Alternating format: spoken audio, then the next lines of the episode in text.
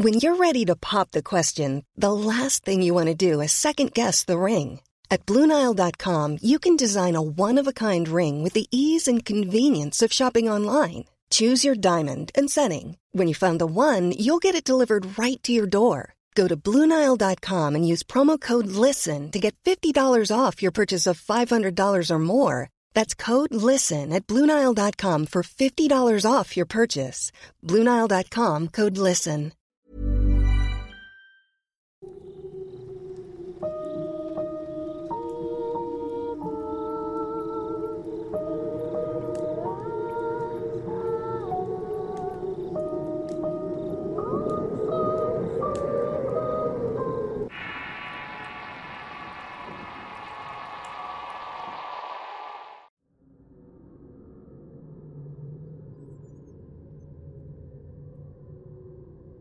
El día de hoy voy a hablar sobre un tema tocado con anterioridad y es sobre los contenedores espirituales. Siempre ha existido una obsesión y estudio desde tiempos inmemoriales sobre la posibilidad de atrapar y confinar espíritus de distintas clases en contenedores u objetos dispuestos para tales fines. Aunque pudiera parecer algo descabellado y peliculesco, Existen culturas en la actualidad que le tienen respeto a ciertos objetos, pues se cree que dentro de estos habitan seres del inframundo que esperan ser liberados para provocar los mayores daños posibles. Soy Eduardo Liñán, escritor de horror, y este es el Horrorcast de Relatos de Horror. Antes de continuar, suscríbete al canal y activa las alertas. Continuamos. En la antigüedad se tenía la idea de que todo lo que nos rodea, incluyendo nosotros mismos, podíamos ser contenedores espirituales para distintas entidades, sin importar color o polaridad. Se pensaba que un objeto o ser viviente tenía la capacidad de actuar como envase para sellar o atrapar un ente sobrenatural con distintos fines. Es precisamente en estas épocas cuando surgen los conocimientos y el entendimiento que con los siglos pasó a ser materia de ocultismo y magia.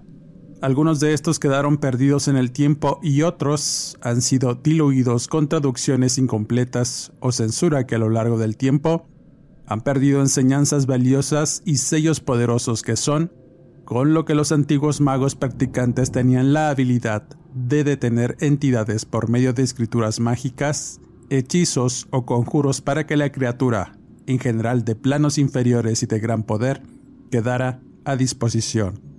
Las intenciones eran principalmente eh, tener el conocimiento y la sabiduría que una criatura que se desplaza en el plano espiritual puede ofrecer.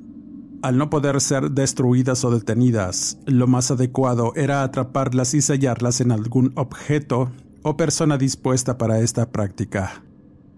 Cuando el mago o brujo era diestro, era capaz y poseía la sabiduría arcana de las bestias y demonios que eran guardados en estos objetos, que algunas veces y al morir quedaban enterrados o perdidos en el tiempo y el espacio de las crecientes civilizaciones.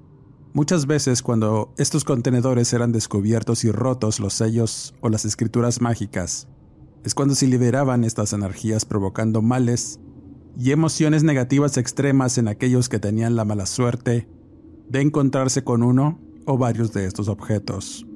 Así, de esta forma, esa entidad encontraba una vaina para caminar del lado de la humanidad, cambiando de tanto en tanto el objeto de contención y pudiendo ser un objeto inerte o una persona. No obstante, y tomando en cuenta la dualidad del universo, también existen contenedores espirituales cuya función es ayudar y sanar teniendo el mismo principio de la manipulación de energías y los seres espirituales. En el podcast pasado hablé sobre los videntes, y esta es precisamente una de las principales actividades, la creación de contenedores espirituales. Además de la condición de evidencia, una persona también puede ser un sanador energético. Estas personas, además de años de entrenar el espíritu y caminar por los planos del alma, suelen ser muy intuitivos hasta alcanzar el grado de maestro espiritual, el cual trabaja en espacios de alta vibración y es debido a esta manipulación de energías que pueden tomar parte de estas y colocarlas en un pequeño espacio que ellos llaman contenedor místico o espiritual, cuya función es darle a las personas un espacio sagrado de protección y vibraciones positivas. Las personas que adquieren uno de estos contenedores afirman que tienen una percepción mágica y suelen pasar cosas extraordinarias en su vida y entorno. Al igual que los objetos negativos, estos contienen sellos de contención y atracción. El sanador debe determinar qué tipo de energía vibra en el plano astral para configurarlos y conectarlos con los elementos del universo a fin de abrir un portal. Pero como lo he explicado antes, los portales son pasajes entre planos en donde energías de diversos tipos convergen, de tal suerte que este tipo de contenedores deben estar protegidos por simbología, energía y maestros espirituales en donde estos últimos van a residir en este objeto para ser llamados cuando el sanador o la persona lo requiera. Aunque esto pudiera parecer o sonar increíble y difícil de creer o entender, sucede muy a menudo y sin duda todos hemos visto o portado alguno de estos objetos a lo largo del tiempo sin saber realmente que son contenedores de espíritu o invocadores desde una simple pulsera con un sello sagrado para quitar el mal de ojo, hasta una figura de yeso de algún personaje divino o maligno para volcar en ellos nuestras oraciones, conjuros o intenciones. La vibración energética que surge de ti mismo al querer materializar una intención reside en el objeto de tu fe y adoración o aquellos que sirven para interceder en el universo para el cumplimiento de tus deseos. Ejemplos muchos y quizá tengas uno en tu hogar y jamás hubieras pensado que se trata de un contenedor espiritual. Sin embargo, y hablando en términos simples, los contenedores son considerados sagrados y son un apoyo muy fuerte para quien los utiliza, pues son espacios de curación y autorrealización, que activan no solo el reconocimiento de la propia persona a nivel de las emociones, sino en el plano del alma que es donde radican nuestras encarnaciones y la iluminación. Como lo expliqué anteriormente, los contenedores sagrados pueden ser nuestras casas, los lugares que frecuentamos, espacios de trabajo, templos, nuestros propios cuerpos, nuestras familias o iglesias, cualquier espacio donde se establecen e infunden intenciones sinceras y abiertas para el mayor bien de todos, puede llegar a ser un contenedor en que las vibraciones son altas y claras. Es importante alinear estos espacios con lo que nosotros mismos deseamos alinear y mantener la más alta integridad dentro y fuera de estos espacios, que es, sin duda, algo de lo mucho que se necesita en estos tiempos en los que el caos y la locura marcan nuestro diario. Por otro lado, y hablando históricamente, durante muchos siglos se ha tratado de atrapar demonios, espíritus malignos y otros seres de amplios alcances, existiendo muchas leyendas e historias de personajes que vivieron una vida dedicada a esta actividad, pues se pensaba que el tener un demonio contenido era lo adecuado para develar muchos misterios y verdades.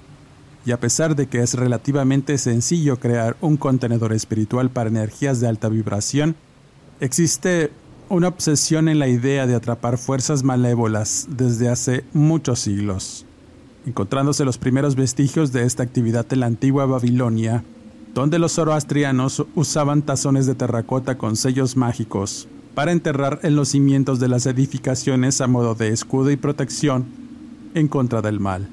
Este tipo de tazones eran encontrados en lugares insospechados, todos boca abajo, y eran una clara señal de que habían colocado ahí estos tazones a modo.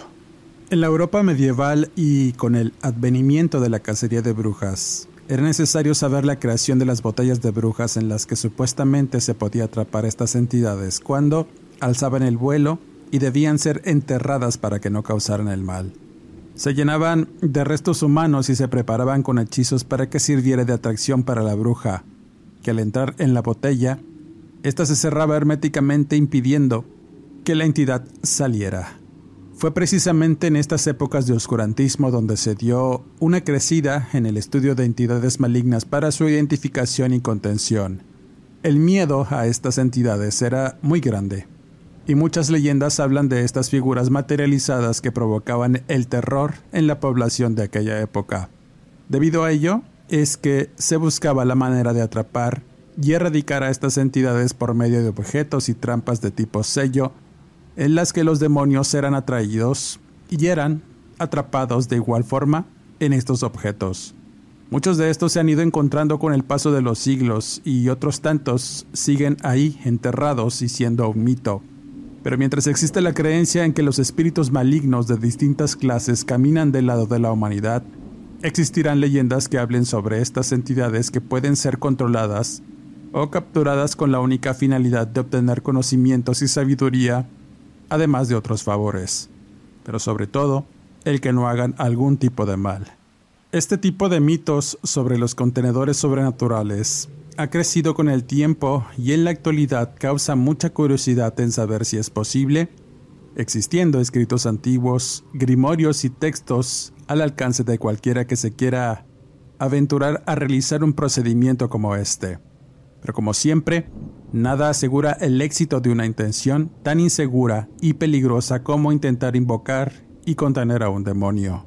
Aunque pudiéramos pensar que esta práctica no es más que una costumbre del pasado o idea supersticiosa, lo cierto es que aún podemos encontrar este tipo de contenedores fabricados especialmente para contener entidades a modo de trampa y protegernos de estas mismas. Otros están destinados a la atracción de seres de alta vibración. Este eh, tipo de contenedores espirituales los he visto y los podemos encontrar en tiendas esotéricas y de magia moderna en diversos sitios de Internet y con personas dedicadas al esoterismo que incluso te pueden fabricar una de acuerdo a tu intención y al poco tiempo la estarás recibiendo en la comodidad de tu casa. Aunque ya no se usan los elementos humanos en las mismas, se siguen utilizando clavos y agujas que se dice en el mundo esotérico son elementos que disipan la energía negativa el vinagre o vino en vez de sangre y mucha arbolaria. Pueden ser botellas o recipientes de cerámica que pueden ser colocados en tu jardín boca abajo o bien tenerlos cerca de tu centro adoratorio para atraer las buenas energías. Aunque es cierto que quizá no vayas a obtener una lámpara maravillosa que pueda contener a un genio que te cumpla deseos, puedes sin duda tener un objeto en el que concentres tu fe y deseos para que el mismo universo te dé una respuesta o te guía al camino de la prosperidad y la abundancia. Pero también puedes protegerte de las pestilencias y la presencia de malos aires o espíritus con estos contenedores. Como lo he explicado antes, todo depende de la intención y lo que lleves dentro, lo que definirá las intenciones de las energías que llames o invoques. Te pueden proteger y guiar, pero también puede conducirte a la locura. Finalmente, en el relato relacionado, contaré la experiencia familiar y real de una amiga cercana, Claudia García, vidente y hechicera con años de experiencia, la cual mando un cordial y afectuoso saludo. Ella pertenece a una familia de varios hermanos y es poseedora de un linaje de videntes y manipuladores de energía que con el tiempo fue aprovechando para instruirse y sanar por medio de estos dones. De ahí que su vida y familia estuvo siempre cerca de distintos eventos sobrenaturales y energéticos, que definían su diario y a veces sin comprender del todo el origen de estos eventos, pero en general tenían una idea de las causas que a veces tenían que enfrentar. Uno de estos eventos es el llamado Muñeco Pepito, un contenedor espiritual del bajo astral y que por años estuvo albergando un parásito energético. Como siempre, la veracidad de las palabras vertidas en este relato queda en su apreciable y atinado criterio. La historia toma lugar a mediados de los años 80, en el primer cumpleaños del primogénito de la familia de Claudia. Su padre, al buscar un regalo especial para la ocasión y luego de recorrer distintos lugares, entra en una tienda de juguetes y muñecos en los que seguramente encontraría algo adecuado y especial para su vástago hallándolo en una exhibición de muñecos de distintos tipos y tamaños, centrando su atención en uno en particular, que resultó ser un muñeco de ventrílocuo bastante extraño y notable. Su aspecto, lejos de ser amable y gracioso, resultaba inquietante por los detalles burdos en su cuerpo de madera, con un cabello pajoso y caído el cual cubría gran parte de su cabeza, dándole una apariencia desaliñada. Sus ojos eran claros y profundos, sin emociones y siempre abiertos al carecer de unos párpados que le dieran un aspecto humano. Por el contrario, el mirar aquellos ojos siempre te daba una sensación de incomodidad que no sabías si era miedo o molestia de verlos seguirte. Sin importar el lugar donde te pusieras, esos ojos siempre te miraban. De labios pintados y un mecanismo que hacía su boca abrirse, y cejas abultadas que de igual manera se movían para iniciar la ventriloquía. No era un regalo esperado, pero sí era especial a pesar del grotesco y estremecedor aspecto. El padre de Claudia decidió llevárselo, y de algún modo ahí comenzó una conexión con ese muñeco al que llamaría Pepito. How would you like to look five years younger? In a clinical study, people that had volume added with Juvederm Voluma XC in the cheeks perceived themselves as looking five years younger at six months after treatment. Look younger, feel like you. Add volume for lift and contour in the cheeks with Juvederm Voluma XC. Reverse signs of aging by adding volume to smooth laugh lines with Juvederm Volure XC. For important safety information and to find a licensed specialist, visit juvederm.com. That's J U V E D E R M.com. Not for people with severe allergic reactions, allergies to lidocaine, or the proteins used in Juvederm. Common side effects include injection site redness, swelling, pain, tenderness, firmness, lumps, bumps, bruising, discoloration, or itching. There's a risk of unintentional injection into a blood vessel, which can cause vision abnormalities, blindness, stroke, temporary scabs, or scarring. Talk to a licensed specialist to find out if it's right for you. Hey, it's Ryan Reynolds, and I'm here with Keith, co star of my upcoming film, If, only in theaters, May 17th. Do you want to tell people the big news? All right, I'll do it. Sign up now and you'll get unlimited for $15 a month in six months of Paramount Plus Essential Plan on us. Mintmobile.com slash switch. Upfront payment of $45 equivalent to $15 per month. Unlimited over 40 gigabytes per month. Face lower speeds. Videos at 480p. Active Mint customers by 531.24 get six months of Paramount Plus Essential Plan. Auto renews after six months. Offer ends May 31st, 2024. Separate Paramount Plus registration required. Terms and conditions apply if rated PG. La primavera está aquí. Así que es el mejor momento para sacar lo viejo de la rutina y vivir nuevas experiencias, entre ellas nuestros estrenos de terror, y hasta una nueva manera de obtener dinero con tus compras gracias a iBota. iBota es una app que puedes descargar totalmente gratis y que te da la mayor cantidad de dinero en efectivo en cientos de artículos y marcas, no solo en las botanas que disfrutas mientras nos escuchas, Olvídate de otras apps que son igual que brujos charlatanes y solamente te dan puntos fantasmas. Con iBota simplemente agrega tus ofertas a la aplicación y obtén dinero real que podrás transferir a tu cuenta bancaria, PayPal o tarjeta de regalo. No lo dudes y únete a una comunidad con 50 millones de usuarios que ya disponen de los beneficios de más de 2.700 marcas y tiendas, como Lowe's, Macy's, Sephora y Best Buy. Y para que termines de convencerte, en este momento iBota está ofreciendo a nuestro público 5 dólares solo por probar iBota usando el código ROR cuando te registras.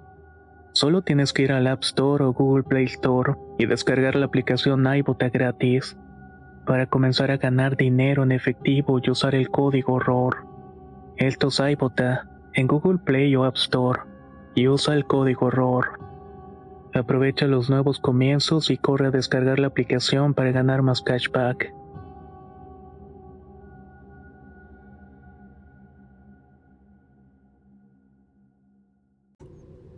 El hombre feliz y satisfecho por haberse llevado la figura. Llegó a la fiesta de su hijo y preparó un show de ventriloquía que fue notable por muchos aspectos, pero aún más por el aspecto extraño de Pepito.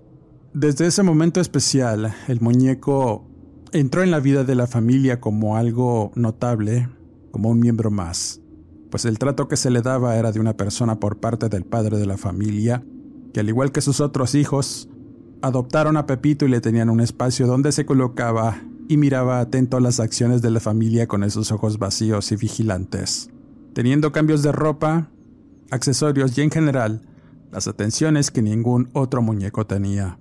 Las personas que visitaban la casa lo primero que encontraban era a Pepito dominando el espacio de la sala y provocando inquietud en la gente, pues afirmaban que se sentían vigilados por él.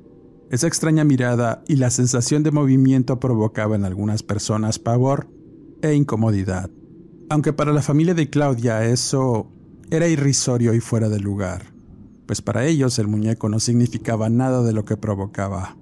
Para ellos eran atenciones, un objeto apreciado y una pieza que, aunque no era bonito, sí tenía presencia. La mente y el espíritu de todas las personas de esa familia se fue adaptando a la figura, pero el que tenía la conexión más fuerte con el muñeco era el padre.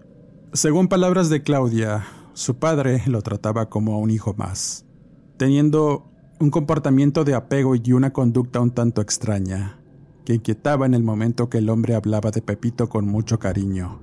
En principio, esa situación pasaba desapercibida, tomada con humor y con gracia, pues aparentemente no afectaba el diario de la familia, no obstante, las cosas sobrenaturales se manifestaron en cierto momento y eso provocó no solo problemas, también miedo y una incomodidad de tener un objeto con ciertos alcances y ninguno era bueno. El padre de familia tenía la costumbre de acicalar, peinar y cambiarlo de ropa, haciéndolo como una especie de ritual en el que se sentaba y ponía atención en los detalles, hablando entre dientes con la figura como si de una persona viva se tratase, y ese comportamiento ya empezaba a ser pavoroso y más cuando los hijos del hombre se dieron cuenta que sutilmente el cabello le comenzó a crecer. Desde que había llegado ese objeto de manera extraña, le empezó a crecer un poco cada día. Y para comprobar lo anterior, miraban las fotos de la fiesta el primer día que llegó hasta ese momento. Momento en que se dan cuenta que la melena se esponjaba y alcanzaba partes de su cabeza que antes era imposible de imaginar. Pensando que se trataba de algún truco o por la costumbre del padre en cepillar el cabello que parecía natural, es que fue creciendo. Había perdido el brillo y parecía más bajoso, pero ciertamente estaba alargándose. El padre entre las afirmaciones decía que no era cierto, comenzando después a cortarlo con frecuencia para mantenerlo arreglado. Ya en ese punto la familia ya no vio con buenos ojos esa situación. Algo estaba pasando y esa situación pavorosa se fue apoderando de sus entendimientos pues sospechaban que se trataba de algo sobrenatural. Más aún, cuando por instantes, el muñeco Pepito daba la impresión de cambiar los gestos de su rostro acartonado. Eran cambios evidentes, las facciones del rostro cambiaban de una manera extraña sin entender cómo. No podía soportar esa mirada vidriosa que te hacía sentir como si estuviera molesto o intentara provocarte temor. No era su gestión, era real, tan real que todas las personas que lo llegaron a ver Afirmaban que el muñeco un día estaba molesto y otras tranquilo, y otras simplemente miraba como hurgando en tu alma, moviendo sus ojos a donde quiera que te desplazabas. Debido a esa situación tan incómoda, no era opción regalar al muñeco pues era un objeto muy preciado para el padre. Ya no formaba parte de la familia de una manera amable y entrañable. Ahora todos sentían que algo andaba mal. Era un lastre y debían soportarlo. Así que, y debido a las ideas, reclamos y súplicas de deshacerse del muñeco, el padre hizo caso omiso y lo quitó de su lugar en la sala de la casa para meterlo a su habitación. Las cosas tomaron un sentido aún más siniestro cuando, en medio de la noche y mientras todos dormían, escucharon un duro golpe que hizo a todos despertar y ver de qué se trataba. Con sorpresa, encontraron a Pepito tirado en el suelo lejos de su lugar donde se suponía debía estar. Cuestionando al padre sobre la situación, muy molesto, pensaba que sus hijos querían jugarle una broma para que lo botara. Pero la verdad es que nadie se explicaba cómo cambió de lugar y cómo es que hizo ese ruido que despertó a todos. Esa situación hubiera pasado como algo sumamente extraño y a pesar de regresarlo a su lugar dentro de la habitación del Señor, las manifestaciones de lo sobrenatural continuaron de manera pavorosa. El terror ya dominaba las emociones de todos al escuchar durante toda esa noche pasitos correr por los pasillos, ecos de golpes en distintos puntos de la casa y el rechinido de puertas abrirse como si algo intentara meterse o salir. Presos del miedo, los jóvenes comenzaron a sospechar que el muñeco tenía algo malo, un espíritu. No se trataba de una simple sugestión colectiva, todos pudieron escuchar y experimentar lo mismo. A pesar de tener una clara idea sobre lo que estaba pasando, El padre de ningún modo permitió que tocaran a su hijo de madera. Las situaciones sobrenaturales no eran constantes, habiendo días en que no pasaba nada, pues el ambiente se sentía tranquilo, pero en cuanto comenzaba a cambiar y los problemas tocaban a la puerta, las manifestaciones se hacían más presentes. Otro detalle que no pasaban por alto es que tanto el aspecto de Pepito como el del señor cambiaron de una forma notable. El comportamiento y la forma de ser del hombre se volvió más huraña ensimismado y en cierto punto, los hijos notaron que tenía las mismas actitudes y posturas del muñeco. La forma de sentarse con los brazos caídos y la espalda curviada, y ese cabello desaliñado y largo, que complementaban con los ojos inexpresivos y momentos en que perdía la conciencia además de entrar en un letargo que le hacía no responder a los estímulos de sus hijos o situaciones de la casa, empezaron a cambiar el comportamiento del señor pareciendo como si imitara al muñeco en todo. Esa situación trajo muchos problemas y con el paso de los años. Los hijos hicieron sus vidas, pero Pepito continuaba guardado y cerca del padre que tenía momentos en los que se perdía en sus propios pensamientos, desconociendo a propios y extraños. Muchos años pasaron y Claudia comenzó a trabajar con sus habilidades de vidente y aprendiendo el oficio de la cartomancia, la hechicería y la manipulación de energías entendiendo perfectamente cómo se movían en el plano astral, pudiendo notar la verdadera naturaleza del objeto. Luego de mucho estudio y varias opiniones, llegaron a la conclusión de que Pepito se trataba de una vaina, un contenedor sobrenatural que portaba una energía oscura, sin saber realmente de dónde o de qué lugar provenía y tampoco se sabía su historia o dónde estuvo para haber servido de contenedor. Entre Claudia y otro vidente pudieron percibir la maldad y el alcance que tenía Pepito, una entidad parasitaria que estaba afectando física y mentalmente a su padre, pues ya en ese momento y después de años de tenerlo cerca, el hombre prácticamente tenía el mismo semblante que Pepito, inexpresivo, ido completamente, con movimientos acartonados, y la postura al sentarse y ese cabello sin vida y pajoso fue el acabose.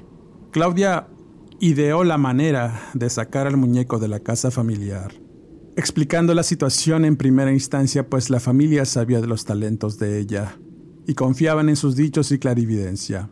El padre fue un poco más difícil de convencer pero al final accedió a que se lo llevaran, pues sentía en su interior que todo ese tiempo esa cosa lo controlaba en muchos aspectos y era momento de decirle adiós pero no podían simplemente dejarlo en un contenedor de basura. Debían destruirlo y ahuyentar o redirigir a la energía que contenía para que no se instalara en nada más, al no tener su vaina. Así que Claudia se preparó para poder tomar al muñeco y destruirlo. Para ello lo metió en una bolsa, pero al no caber completamente tuvieron que despojarlo de su cabeza para que fuera más fácil transportarlo. Claudia lo tuvo que amarrar con un rosario para contener la mala energía que tenía y no tuvieran problemas en el trayecto al cerro, donde lo iban a quemar, llevándoselo a su casa y estudio esotérico para contenerlo y prepararlo. Llegando el día, se acompañó de unos familiares hasta un cerro solitario donde no había interrupciones o gente que pudiera intervenir. Todos estaban protegidos y sellados por Claudia para evitar cualquier mal aire que les hiciera pasar un mal rato. Al salir a su destino, empezaron a ocurrir las manifestaciones de lo sobrenatural. Claudia afirmaba que escuchaba y podía sentir cómo la bolsa en sus manos se movía de manera extraña. Escuchaba una voz primero de súplica y luego ordenaba de modo autoritario que lo sacaran, que lo dejaran ir.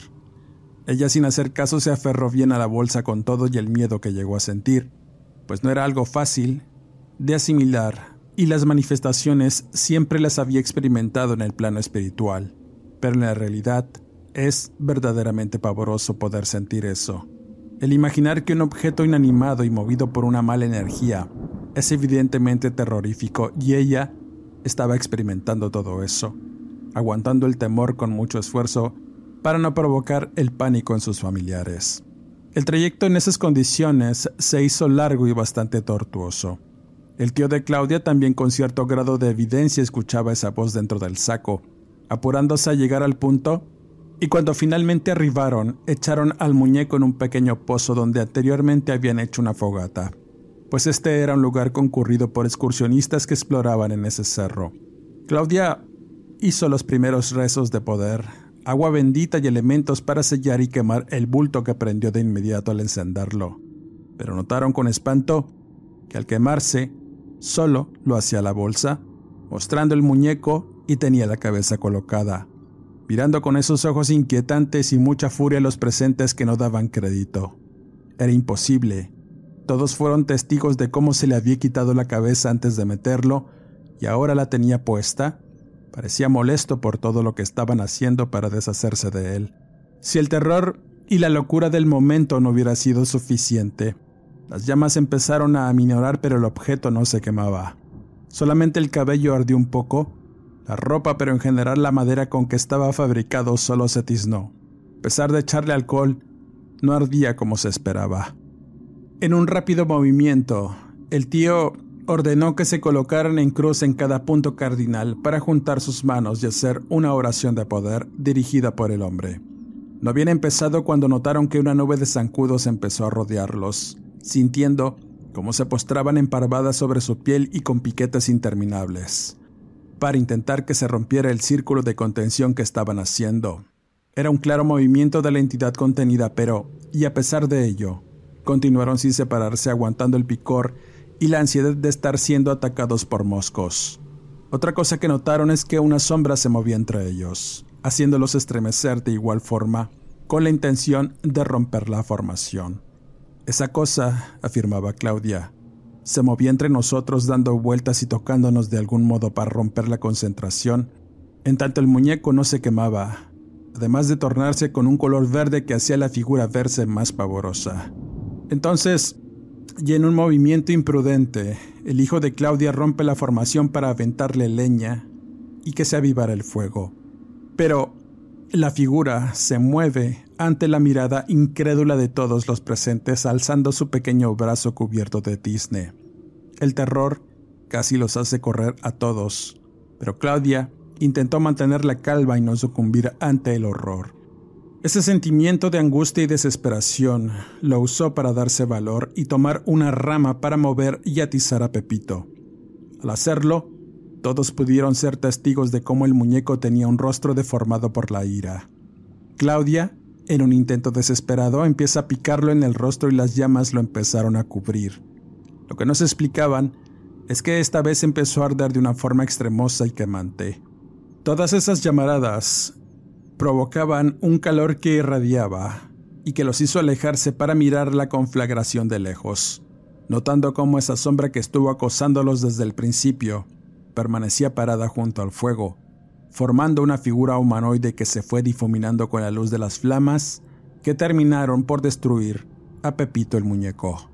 Luego de esa situación pavorosa se retiraron del lugar, no sin antes echar tierra a la quema para enterrar todo y no provocar un accidente. Sin más que hacer, regresaron con algo de inquietud, pero satisfechos de por fin haberse deshecho de esa maldición que tuvieron en su casa por años, y que quizá fue lo que provocó distintas situaciones familiares penosas. El padre de Claudia, aunque distante y un poco incrédulo, recuperó su chispa y la conciencia, saliendo de ese letargo en el que estaba y situación que lo estaba consumiendo por permanecer cerca de una energía parasitaria como lo era el muñeco Pepito. Con esta historia cierro este podcast, agradeciendo a Claudia García su testimonio para la realización de este podcast. Suscríbete al canal y activa las alertas. Sígueme en redes sociales y búscame como Eduardo Liñán, escritor de horror, donde estaremos en contacto y podrás encontrar un par de fotos del muñeco Pepito. Sin más que agregar, no me despido y nos escuchamos en el siguiente podcast.